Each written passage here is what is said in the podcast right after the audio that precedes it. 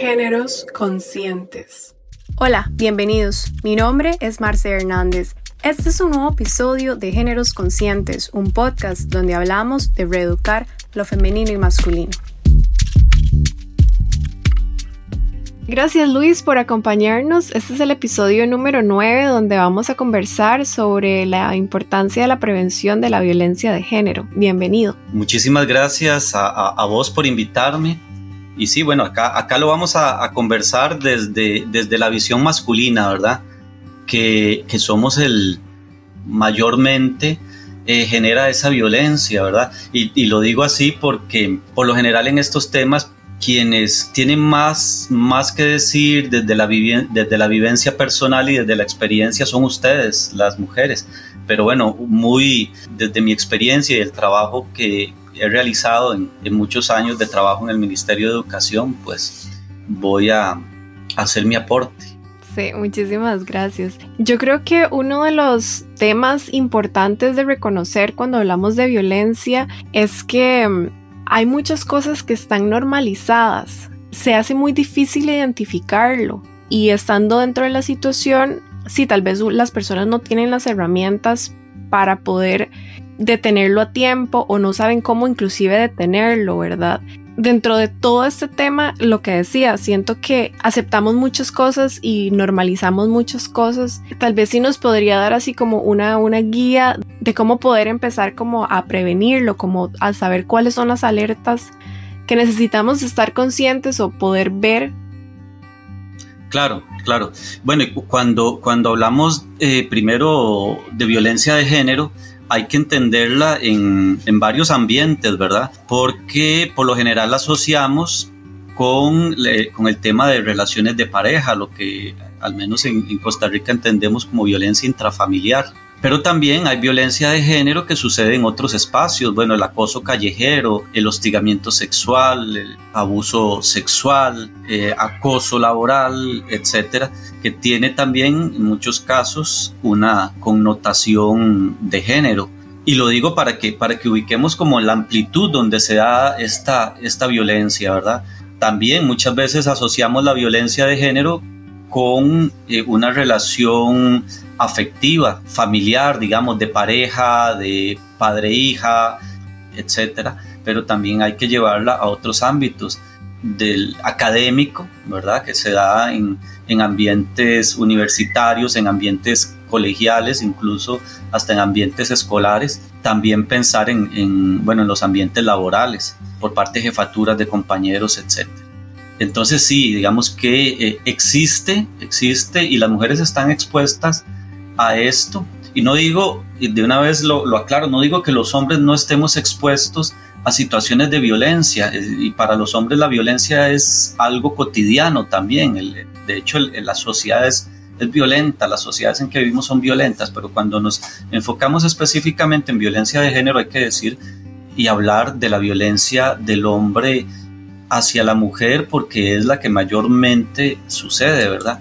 Bueno, si nos, si nos enfocamos específicamente en la violencia en las relaciones de pareja, hay un montón de señales que se pueden dar desde, las, desde la época del, del noviazgo e incluso antes, ¿verdad? Y en los ambientes del de, hogar y en los ambientes laborales también hay un montón de violencias que se dan y que como vos decís no detectamos porque lo que es visible, valga la redundancia, lo más evidente, ¿verdad? El asesinato, la agresión física, la violación, el abuso sexual, la amenaza, el insulto, eh, hay cosas que son muy visibles, que son lo que llamaríamos, ¿verdad? La, la, trillada pero siempre efectiva comparación del, del iceberg, ¿verdad? Son la punta del iceberg. Hay un montón de cosas que, este, que están eh, escondidas, están bajo la superficie, que también nos pueden dar señales porque en algún momento se pueden transformar en otra cosa y salir de ahí, digamos, convertirse, por ejemplo, en el desprecio, el ignorar a la persona, etcétera, puede ser una señal de algo que si empeora, se va a convertir ya no en, ignorar, sino en, insultar o en amenazar, ¿verdad? Este, ya no en humillar, sino en, golpear, eh, etcétera, ¿verdad? Entonces, Hay un montón de, un montón de cositas, un montón de, detalles. Mencionaba estos, el ignorar, el desvalorizar, el despreciar, eh, cosas, cosas puntuales, por ejemplo, que suceden en el noviazgo, como que como que el, el, chico le dice a la chica que, que, si van a salir que, que, se cambie la ropa porque esa ropa, eh, esa agua es muy corta, ese tipo de, de, cosas, ¿verdad? Ya tienen que ir dando eh, alguna señal. Puede que sucedan en el noviazgo, pueda que sucedan en las primeras etapas del matrimonio, pueda que se empiecen a dar después, pero siempre hay que tratar de detenerlas en ese momento porque si se permiten, van a redundar en algo peor. Sí, yo creo que esa parte que mencionaba sobre como el ignorar a la otra persona también es violencia, porque justamente tal vez como el concepto que tenemos va más a lo a, gritar o a lo físico, ¿verdad? Pero justamente eso, hay como ciertas características que, que justamente eso es lo que no vemos, entonces no podemos identificar como, ah, bueno, esto también está siendo parte y se vuelve más como complicado.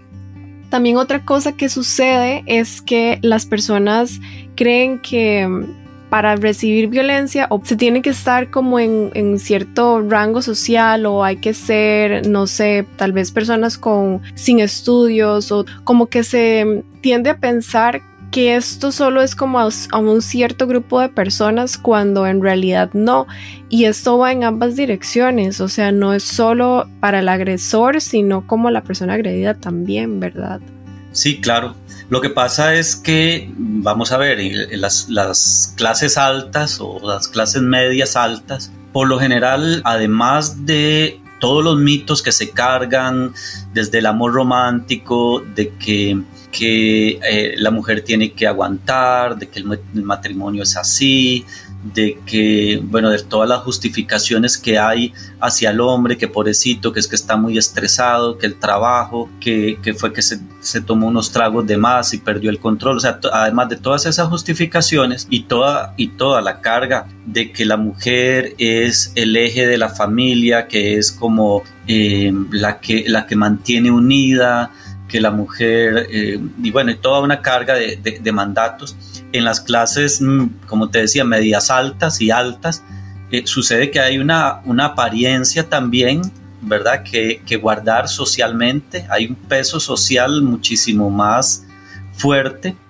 Cuando se resuelve, se resuelve y no y no es noticia. ¿Cuáles son las noticias que recibimos desde los medios masivos de violencia? Bueno, cuando una chica, una mujer muere a manos de su, de su esposo, de su exnovio, en algún barrio marginal o en alguna zona rural, se sabe que hay, que, que hay un subregistro no solo de las muertes, sino de las denuncias de violencia, ¿verdad? Las denuncias de violencia probablemente que entran al INAMU también vienen de esas, de esas personas que pertenecen a, otros grupos sociales, ¿verdad? Entonces ahí hay menos, menos censura, digamos, menos censura social. Marcela, ¿no? Entonces te quería decir que en referencia a, a, lo que vos mencionabas, de, dentro de las cosas que vos mencionabas, hablaste de, o retomaste algo que yo mencioné, que es cuando, cuando se ignora a, las personas, ¿verdad? Que eso no es, no es tan visible. Pero yo quería retomar esto eh, de esos detalles como el ignorar, ignorar, invisibilizar a una persona, esto de que, de que a veces algunos hombres, incluso es una, es una forma también de actuar de muchas mujeres, de que para evitar, ¿verdad? Entre comillas, para evitar problemas, mejor entonces ni le hablo ¿verdad? Entonces no le hablo a la persona y durante unas horas, unos días, unas semanas, aquella persona se convierte nada más que en un mueble más con quien no hablo, con quien me relaciono en lo mínimo y eso es una forma de, violencia. Esas violencias que son más sutiles, no es que no es que tienen un efecto menos negativo, pueden tener un efecto tan negativo como las otras más visibles, ¿verdad? Entonces, ¿cómo puedo yo prevenir que una situación así me pase? ¿O cómo puedo prevenir yo de también buscar como personas que sean como agresoras?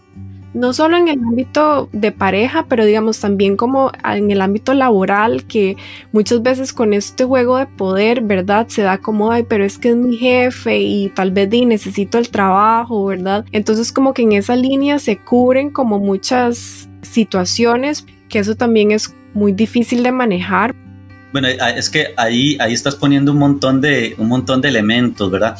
Voy a empezar por esta parte, digamos, de cómo prevenir en general. Si, si lo pensamos en, en relaciones de pareja, eh, un poco retomo lo que hablaba antes. Hay que estar muy alertas, pero muy, muy alertas desde el noviazgo. Porque en esa etapa que llamamos eh, muy erróneamente, muy equivocadamente, de conquista, ¿verdad? obviamente eh, vamos a mostrar la cara bonita, ¿verdad? Vamos a mostrar lo mejor de nosotros. Sin embargo, en ese intento de mostrar lo mejor, siempre se, se, van a filtrar cosas y se van a filtrar cosas del orden de eso, de esa parte del iceberg que está debajo de la superficie. Entonces hay que ver, hay que saber leer entre líneas para conocer realmente a esa persona. Por ejemplo, el tipo, el tipo de humor el tipo de chiste que cuenta, ¿verdad? Si está cargado de, si está cargado de sexismo, si está cargado de machismo.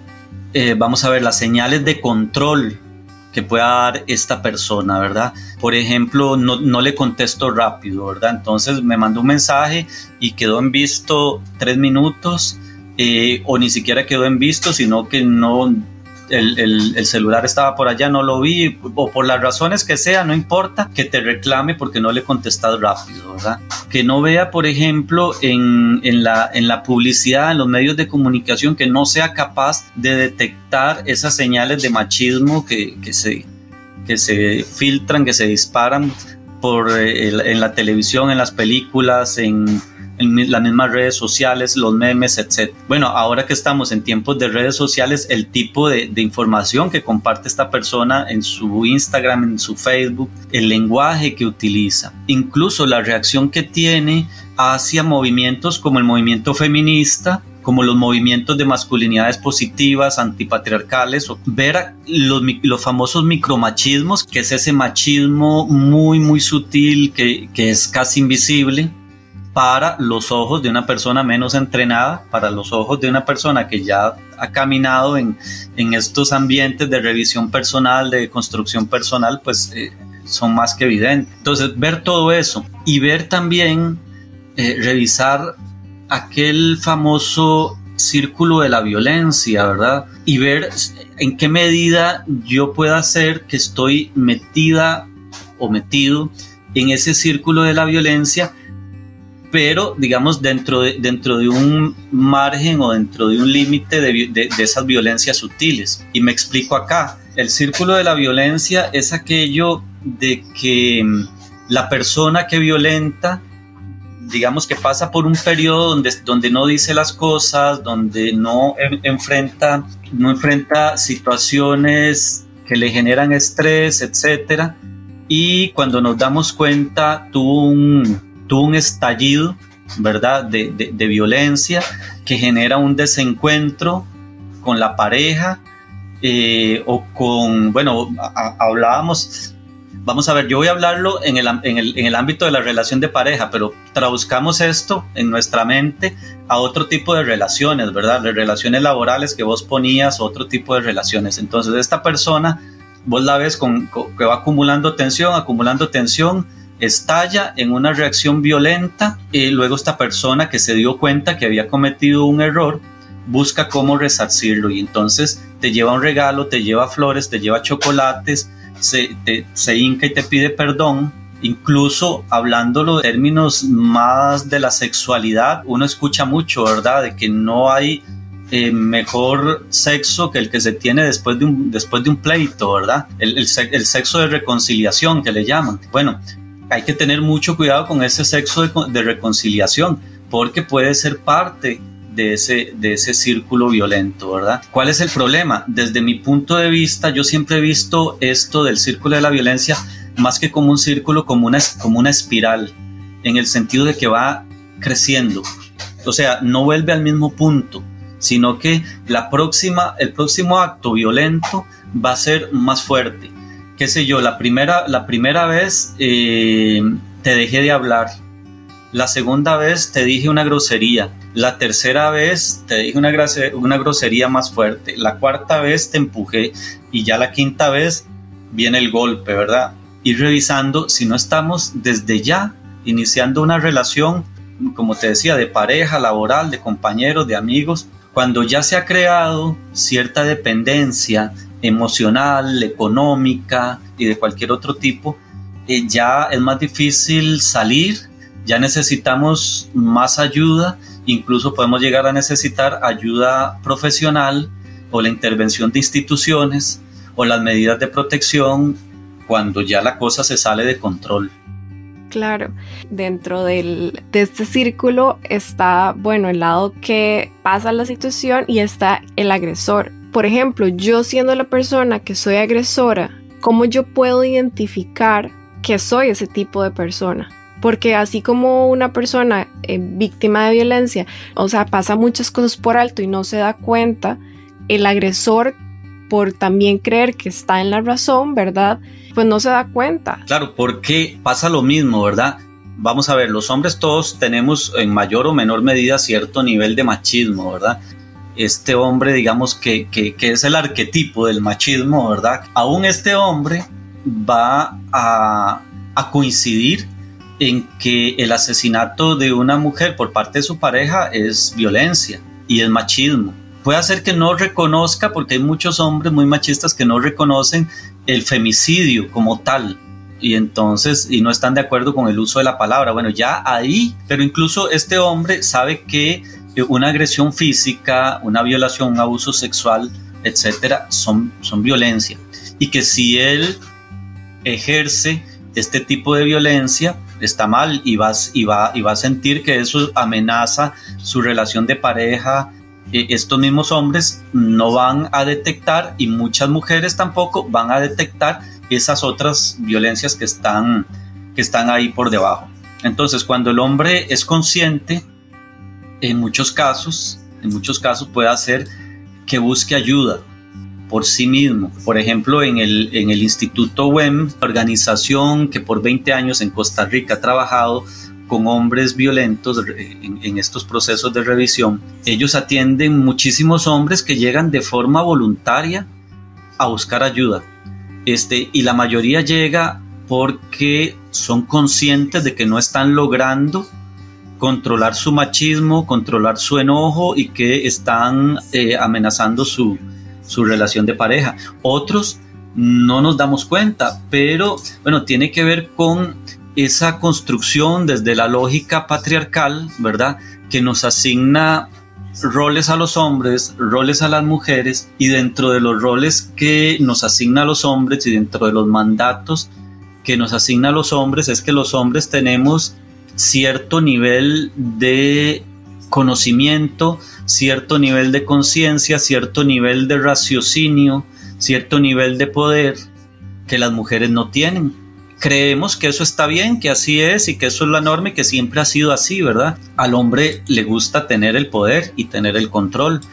Cuando, cuando siente que, que están perdiendo ese poder y ese control, les da miedo, les da susto y ese susto se traduce, se traduce en violencia como te decía, en muchos casos se justifica, incluso uno escucha a los hombres decir, es que no me hace caso, es que ella no me hace caso, es que ella siempre me lleva a la contraria, es que si yo digo una cosa, ella dice otra. Entonces no tienen esa visión de que, por ejemplo, las relaciones eh, de pareja u otro tipo de relaciones tienen, tienen ese estatus de horizontalidad, donde no es lo que yo diga, es, las decisiones se toman ¿verdad? Eh, a partir del, de la intervención de unos y otras, a, partir del diálogo, a partir de, la comunicación, pero se tiene esa, esa, visión vertical, ¿verdad? De que el hombre está arriba, eh, la mujer está abajo, y cuando el, hombre siente que está perdiendo ese control, entonces,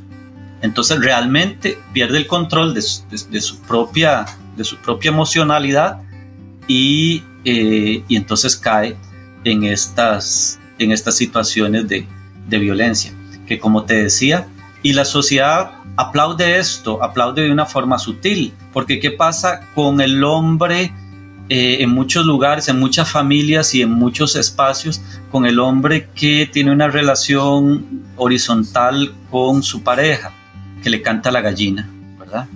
Ahora hay una palabra que se usa mucho en redes para los que trabajamos temas de masculinidad y es mangina. Es un, es un insulto, mangina, uh, uniendo las palabras man, eh, hombre en inglés, y vagina, ¿verdad? Entonces, los hombres trabajamos estas temáticas y que, que, tenemos una conciencia igualitaria, entonces somos hombres que nos feminizamos. Eso es, eso es interesantísimo. Hay, hay un lenguaje, ¿verdad?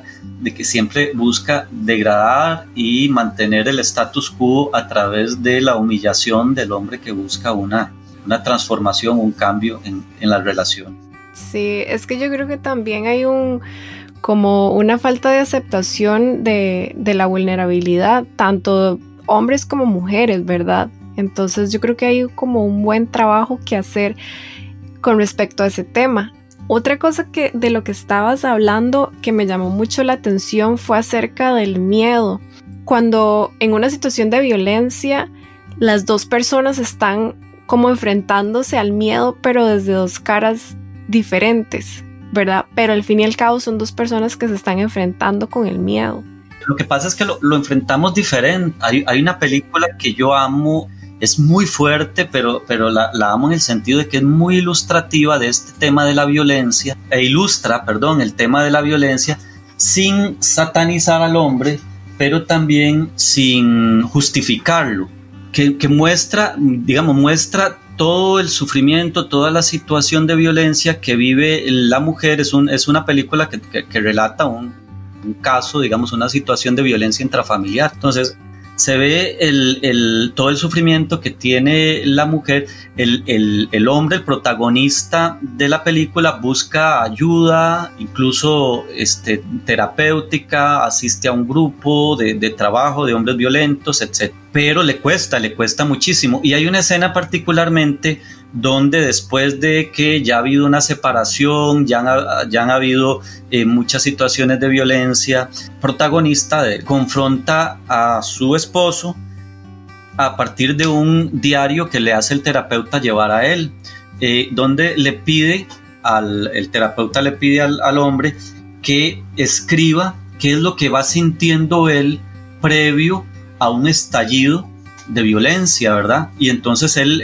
él, describe el, tema de, sudoración, que le, que le sube un calor desde los pies hacia arriba, qué sé yo, hace toda una descripción y entonces ella lo confronta y le dice, esto es exactamente lo que yo siento cuando vos te pones violento, esto que vos sentís es miedo, ¿verdad? Y entonces ella le pone nombre y él se enoja mucho. ¿A qué voy con esto? Que las emociones, digamos, coincidimos, ustedes, las mujeres y nosotros tenemos las mismas emociones, pero ustedes tienen una capacidad de reconocer esas emociones que no es, que no es instintiva, que no es innata, sino que es socialmente construida, socialmente aprendida, que nosotros los hombres no tenemos, porque dentro de, dentro de los, los mandatos que nos dan a nosotros, ¿verdad? Está el famoso no llorar, pero ese no llorar no es solo no llorar, ese no llorar trae detrás el no expreses sentimientos, no expreses emociones. Hay tres emociones,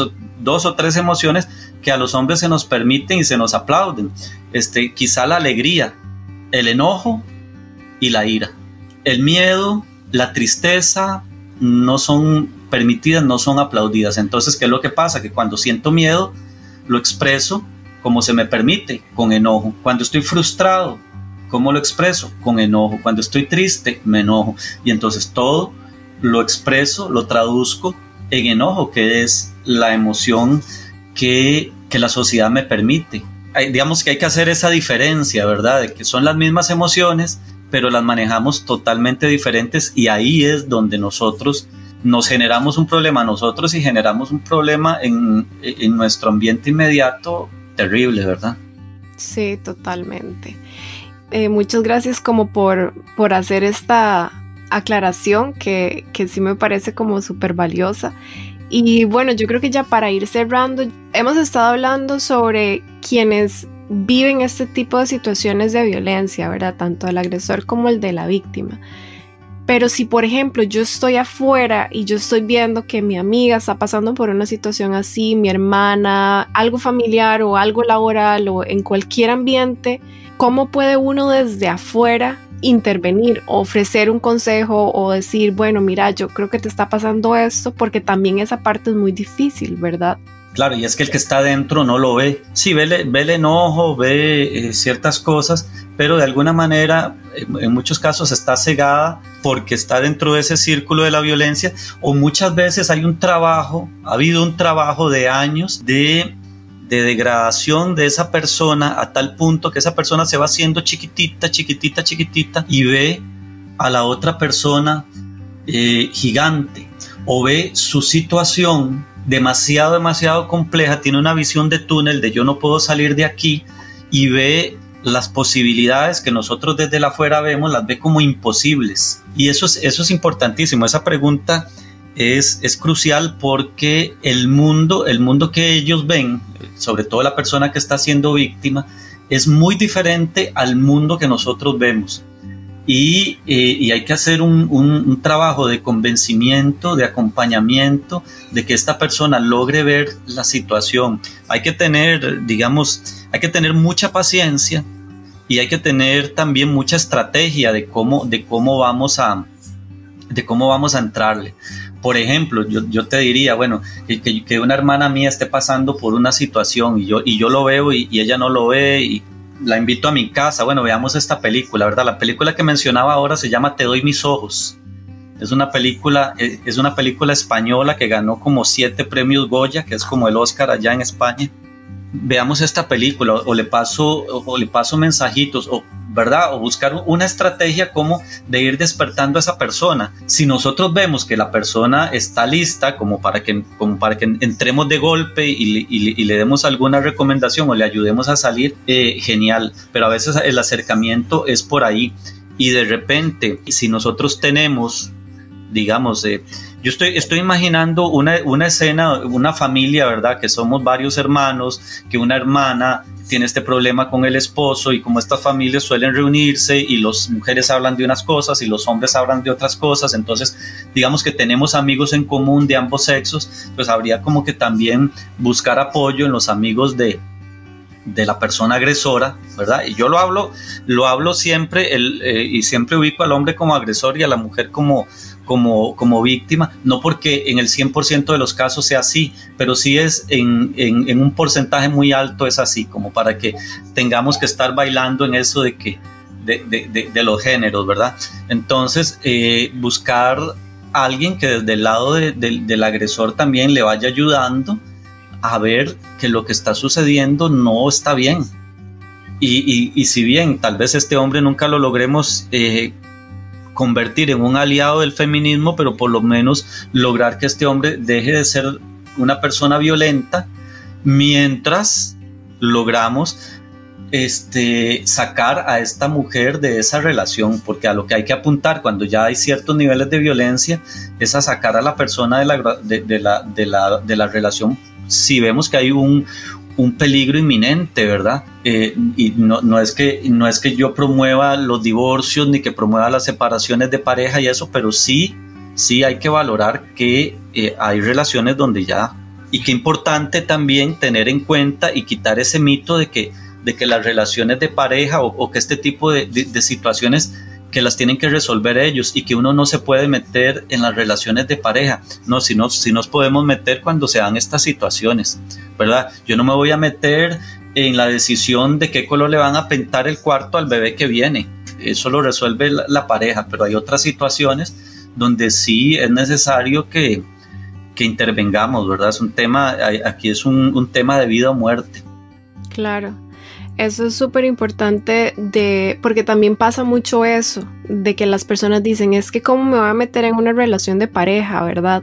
Pero cuando, por eso es como también tan delicado el, el entender de cómo se puede se le puede entrar a la persona, pero bueno, yo creo que con eso que nos ha dicho de que dependiendo de qué, qué tan abierta esté la persona, ¿verdad? Se puede entrar como con cosas más sutiles hasta como para ir llamándole la atención de que quizás lo que está viviendo no es normal y también de que se puede salir abrir un, abrir un canal de escucha sobre todo, ¿verdad? Estar, estar pendiente, estarle mandando mensajes, estar llamando y eso, escuchar mucho, escuchar lo que, lo que, lo, es, esa persona probablemente tiene mucha necesidad de hablar, de decir, ¿verdad?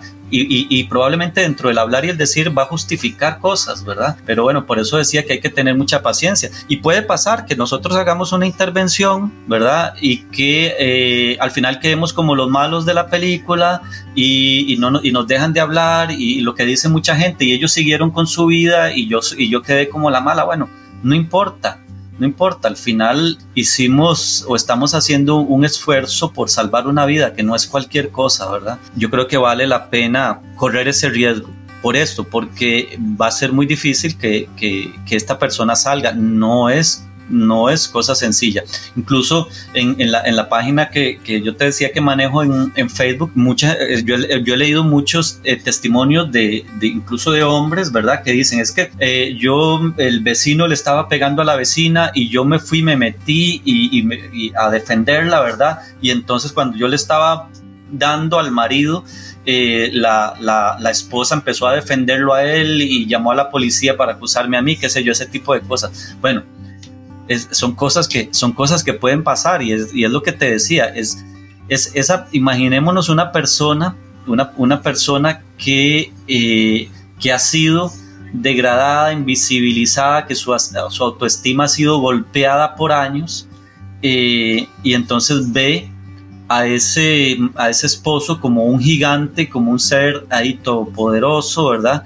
Eh, y además que, fue mi príncipe azul porque fue el que me sacó de tal situación, porque fue el que, porque es el padrastro de mis hijos y él los acogió, porque, qué sé yo, ¿verdad? Toda una historia que hay detrás de mitos y leyendas y, abusos que no, que, que no se que no se resuelven de la noche a la mañana ni se resuelven con que yo vaya a pelearme con, con el esposo que la está agrediendo en X momento, ¿verdad? Sí, correcto. ¿Hay algún consejo, algún tip que le gustaría dejar como a los hombres? Claro, bueno, vamos a ver, a, los hombres yo les diría que en el momento que yo como hombre diga y piense que dejé de ser machista, en ese momento voy a dejar de crecer. Todos tenemos en mayor o menor medida cierto nivel de machismo y tenemos que estar eh, controlando nuestras acciones, eh, y nuestros pensamientos, sobre todo esa lógica, ¿verdad? De que lo que se, lo que se piensa se convierte en acciones y, lo, y las acciones se convierten eventualmente en hábitos y los hábitos en costumbres, etcétera, ¿verdad?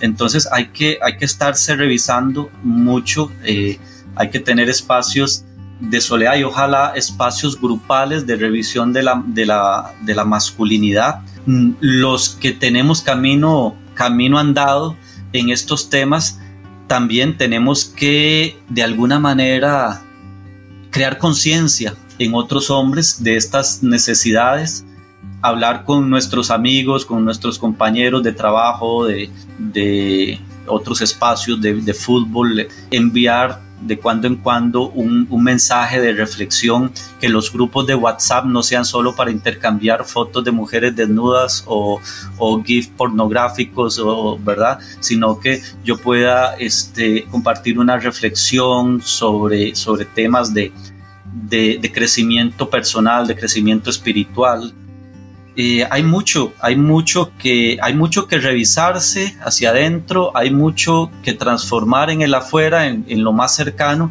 y ojalá pudiéramos apuntar a una transformación social, ¿verdad? A una erradicación del machismo. Bueno, así a grandes rasgos, eso podría, podría plantear, ¿verdad? Pues nada, perfecto. Muchísimas gracias. Yo creo que sí, yo también apunto de que por por uno, uno empieza por uno mismo, ¿verdad? Por una misma y, y así entre más granitos de arena vamos sumando, yo creo que podemos ver algún cambio. Luis, muchísimas gracias por su disponibilidad y su disposición de compartir con nosotros. Súper agradecida. No, muchas gracias a vos por la, por la invitación y este, este, tema, por lo menos a mí, es un tema que, que me apasiona y tengo la dicha de, de, bueno, de tener años de experiencia y haber pasado por muchos procesos de capacitación. Entonces, digamos que que he logrado acumular recursos que me encanta compartir eh, y entre más se difunda este mensaje es como es como una como una evangelización que hacemos en el sentido de no, no religioso sino entendiendo la palabra evangelio como una buena noticia verdad entonces siempre que se pueda llevar esa, esa buena noticia de la posibilidad de un cambio, de la posibilidad de una transformación personal y social, yo estoy abierto.